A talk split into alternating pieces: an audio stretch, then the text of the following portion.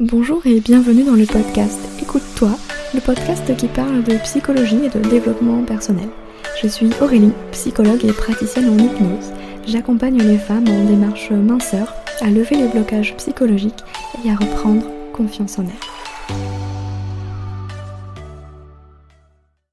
Bonjour et bienvenue dans l'épisode 11 du podcast Écoute-toi. Alors aujourd'hui on va aborder le sujet des croyances limitantes.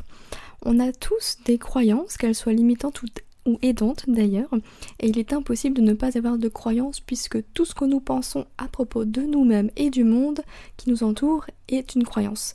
J'ai envie de dire, même cette idée que tout le monde a des croyances est une croyance. Donc bon.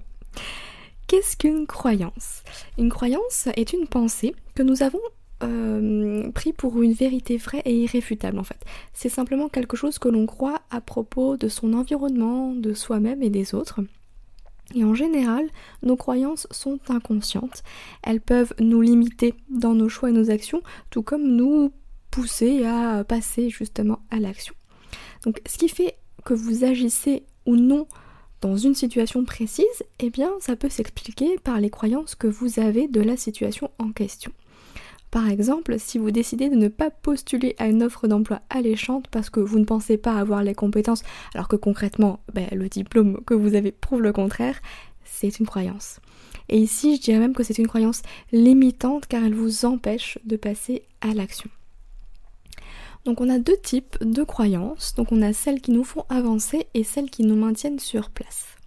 On va commencer par les croyances limitantes. Donc ce sont typiquement les croyances qui ne nous aident pas à avancer. Ce sont ces pensées qui vous empêchent de quitter votre job actuel, par exemple, pour créer votre entreprise parce que vous ne pensez euh, pas en être capable. A l'inverse, les croyances aidantes sont celles qui nous permettent de nous dépasser et de passer à l'action. C'est le fait de proposer des cours du soir parce que vous savez que vous avez les compétences pour aider les enfants de CM2 en mathématiques, par exemple.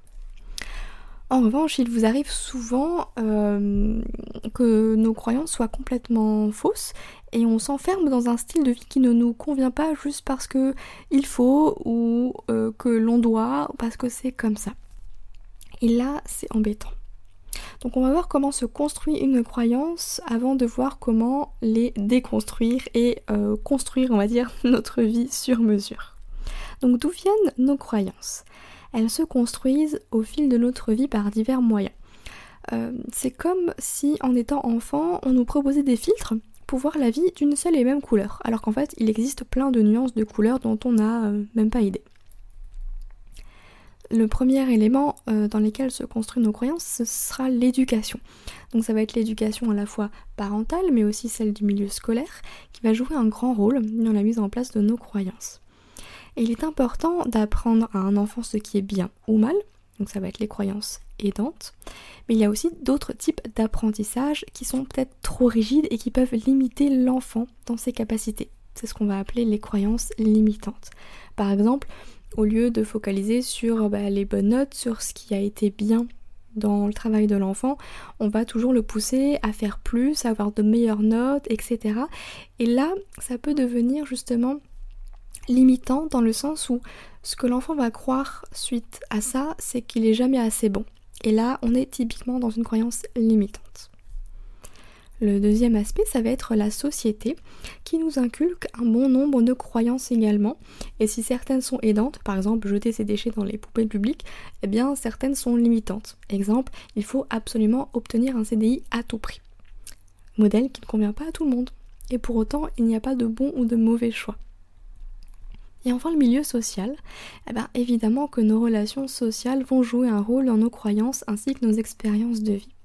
Prenons l'exemple d'une femme qui enchaîne les déceptions amoureuses, eh bien elle peut se créer la croyance que les hommes sont tous des sans-cœur. L'inverse est également possible bien entendu. En fait, il est impossible de ne pas avoir de croyances, car ce sont elles qui nous empêchent de faire nos choix, tandis que d'autres nous maintiennent dans l'inconfort de l'inaction. Qu'en est-il des croyances limitantes dans la perte de poids? Eh bien, dans une démarche minceur, les croyances limitantes sont nombreuses, et bien que certaines soient vraies pour quelques personnes, elles ne le sont pas pour toutes.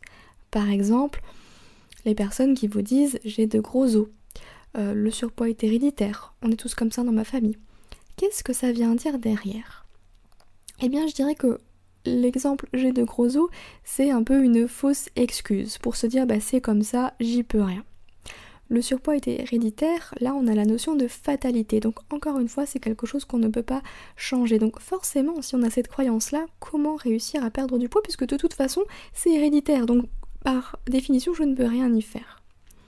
Et enfin, la croyance de on est tous comme ça dans ma famille, ça rejoint un signe d'appartenance.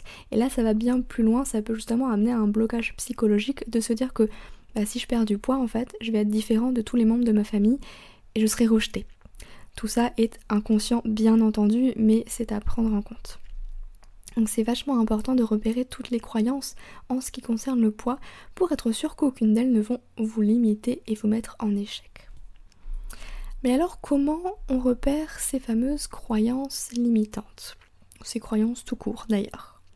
Bien, je vais vous proposer un petit exercice pour repérer facilement vos croyances sur un sujet précis. Donc là, si vous n'êtes pas dans une démarche de perte de poids, prenez par exemple les relations amoureuses ou votre travail, ou toute autre chose qui vous parle. Notez sur une feuille de papier tout ce que vous pensez à propos du sujet choisi. Ne réfléchissez pas, écrivez tout ce qui vous passe par la tête. Cela peut prendre du temps car des croyances, eh bien, on en a pas mal.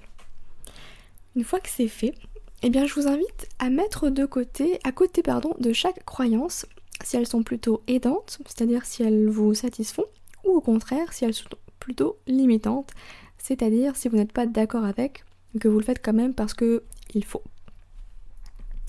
Une fois que vous avez fait ça, eh bien on va essayer de faire un exercice pour se défaire de nos croyances limitantes. Pour cela, eh bien, je vous invite encore une fois à prendre cette feuille de papier où vous avez noté toutes vos croyances. Et à côté de toutes vos croyances limitantes, posez-vous ces questions. Pourquoi est-ce que vous avez cette croyance? D'où elle vient en fait? Ça peut être par exemple une phrase entendue dans votre enfance par votre grand-mère, ou quelque chose qu'on vous a toujours répété, répété. Sur quoi elle repose, cette croyance? Alors cette question, elle n'est pas évidente parce que c'est toujours inconscient un petit peu tout ça et c'est des choses qui sont mises là, qui nous sont posées comme une vérité vraie, mais on n'a pas forcément l'explication, le pourquoi du comment. Mais là où ça va être intéressant, c'est de chercher en fait des contre-exemples afin de démonter cette croyance. Si par exemple vous avez euh, la croyance que le poids est héréditaire, prenons cet exemple-là, cherchez autour de vous que ce soit dans votre entourage proche ou même au niveau, je sais pas, des personnes que vous appréciez, que ce soit au travail, euh, dans vos relations sociales ou allons même plus loin, hein, du côté peut-être euh, des stars, des, célébrités, des personnes voilà impactantes. Eh bien regardez celles qui ont réussi à se défaire de leur poids malgré bah, du coup cette fameuse euh, hérédité.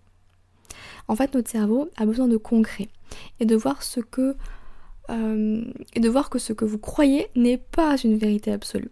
À ce moment-là, vous allez pouvoir vous défaire de cette croyance limitante puisqu'elle ne repose sur rien. Vous allez prouver à votre cerveau qu'en fait cette croyance-là, ben non, c'est faux. En fait, tout ce que vous avez cru depuis toutes ces années, ben, ce n'est pas la vérité et il existe une autre vérité qui est peut-être beaucoup plus acceptable pour vous, euh, qui va vous aider justement dans votre but à accomplir. Donc le but c'est de montrer à la conscience une autre réalité afin de lever les blocages persistants. Et pour terminer cet exercice, eh bien vous pouvez même décider de croire autre chose consciemment. C'est-à-dire de remplacer cette croyance limitante de départ par une croyance aidante. En vous disant, par rapport à cette question de l'hérédité, imaginons, eh bien, euh, même si toutes les femmes de ma famille sont en surpoids, en surpoids, je décide de perdre du poids tout en restant euh, l'une des membres de, cette famille. Vous voyez le côté appartenance. Ça va être important de, le mettre aussi là-dedans parce que sinon ça peut être facilement un blocage psychologique. D'ailleurs, en parlant de blocage psychologique, si ça vous intéresse, j'ai un article de disponible sur le blog, je vous mettrai le lien dans les notes de l'épisode afin que vous puissiez y voir un petit peu plus clair.